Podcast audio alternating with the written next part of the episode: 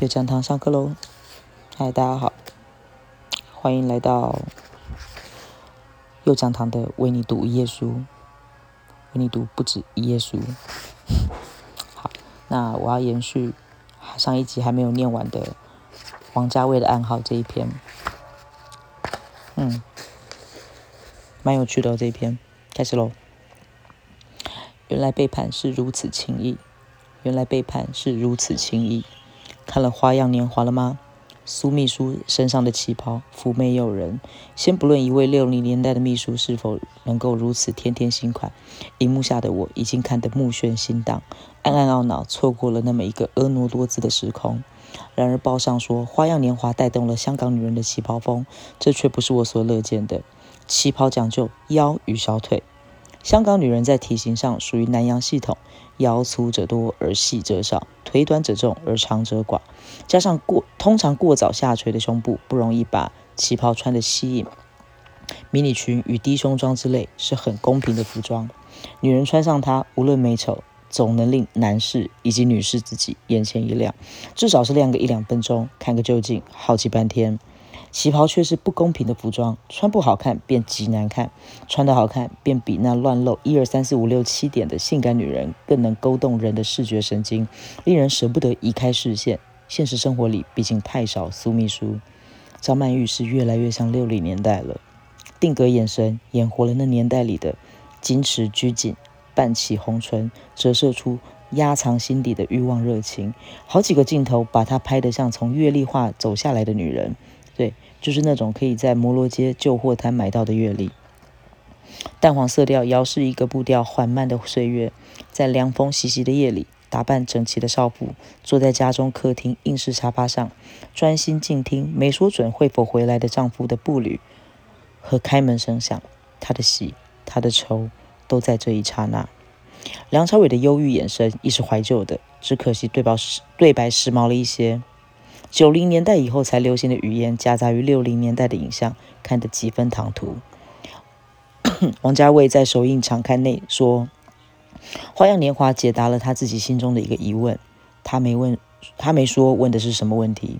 我倒想到，我倒想到梁朝伟在戏里说，原先以为自己不会像背叛的妻子一样心生背叛，其后发现原来是会的。是的，原来会。”原来爱情与欲念是这样，原来这样轻易我们就会背叛。谁怕王家卫？谁怕王家卫？有了《蓝莓之夜》，台湾译《我的蓝莓夜》，你不可能再说看不懂王家卫电影了，对不对？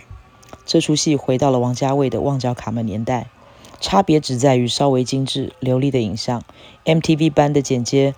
用极熟练的电影手法说了一段艺术小说式的浪漫故事。所谓读艺书长大的港女和男同志观众，肯定像回了娘家般看得欢天喜地。故事是王家卫与布洛克合写的，但非常不王家卫，也十分不布洛克。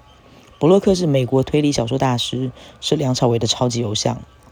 电影梁说过，很想自编自导自演布洛克的书中人物，潦倒侦探，酗酒放纵，却又总能在酒精里。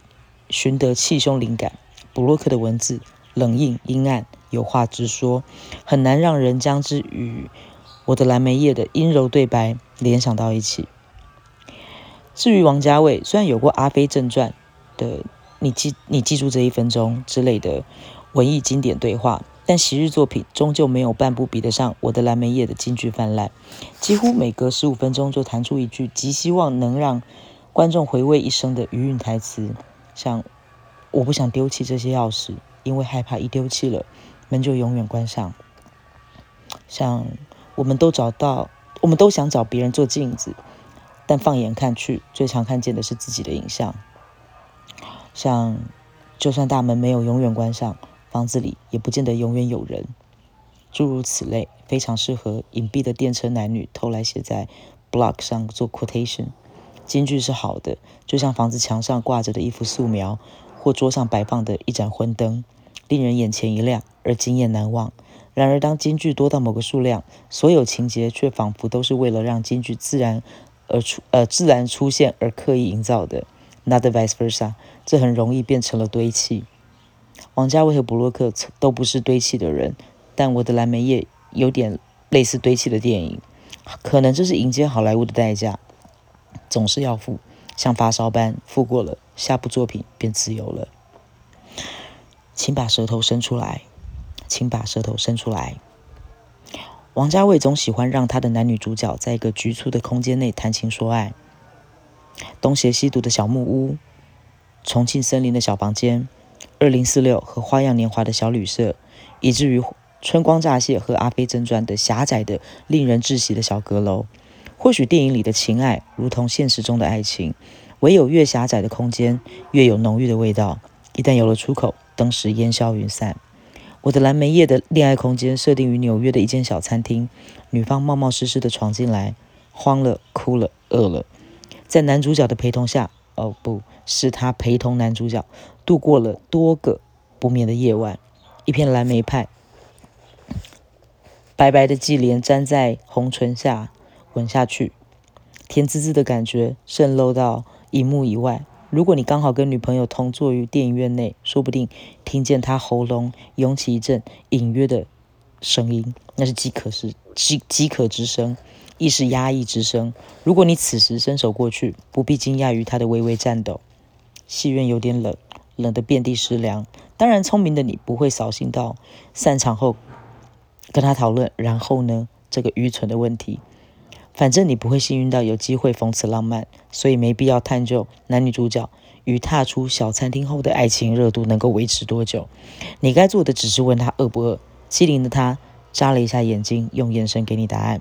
你到饼店买一片厚厚的蓝莓派，牵他的手，用最快的速度找一个封闭的空间，通常只需要港币两百七十五元，把门关上，你们便是导演，也是观众，亦是演员。好莱坞电影。好莱坞爱情电影九成九以接吻中场，王家卫勇闯好莱坞，入乡随俗，难免一吻。但他替这个吻涂抹上一层温柔的纯白，让公式化的枯吻潮湿回春，令人久久难忘。仅此一吻，已是王家卫对欧美电影的精致贡献。裘德洛在荧幕上吻过千百遍了，但这一吻才叫完美，像个诱人的圆圈，让人很想很想把身体放进里面。解读张淑平的神秘笑容。解读张淑平的神秘笑容。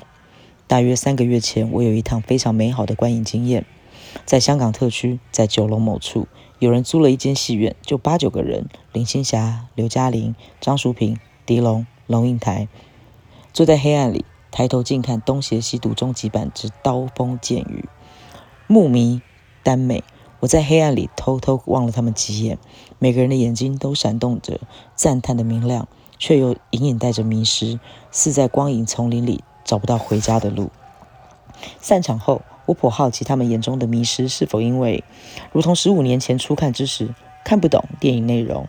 但林青霞的一句话让我放下担忧。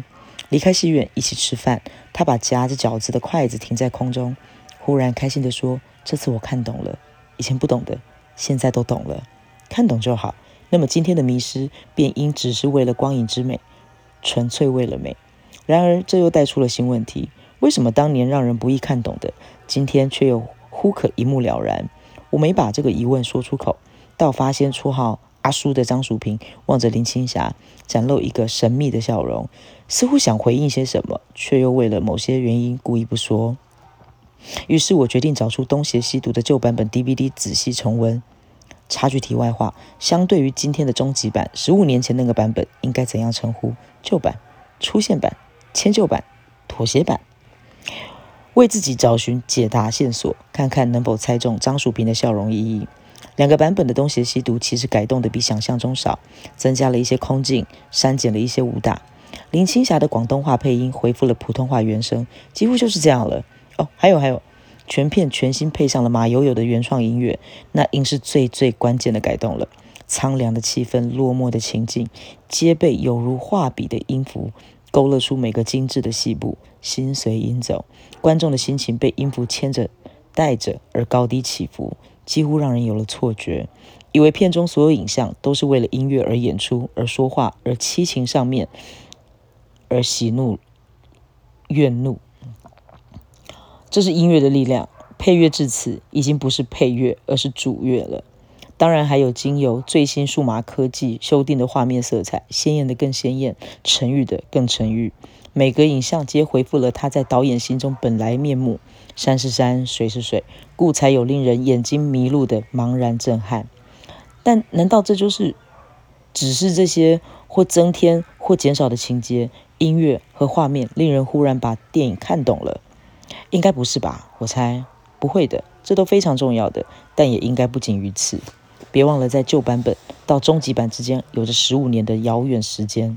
十五年了，这些年来，王家卫陆续拍了不少新作品。观众看完一部又一部，除非是故意关掉脑袋或心灵，否则总不能不有所领悟、有所学习、有所长进。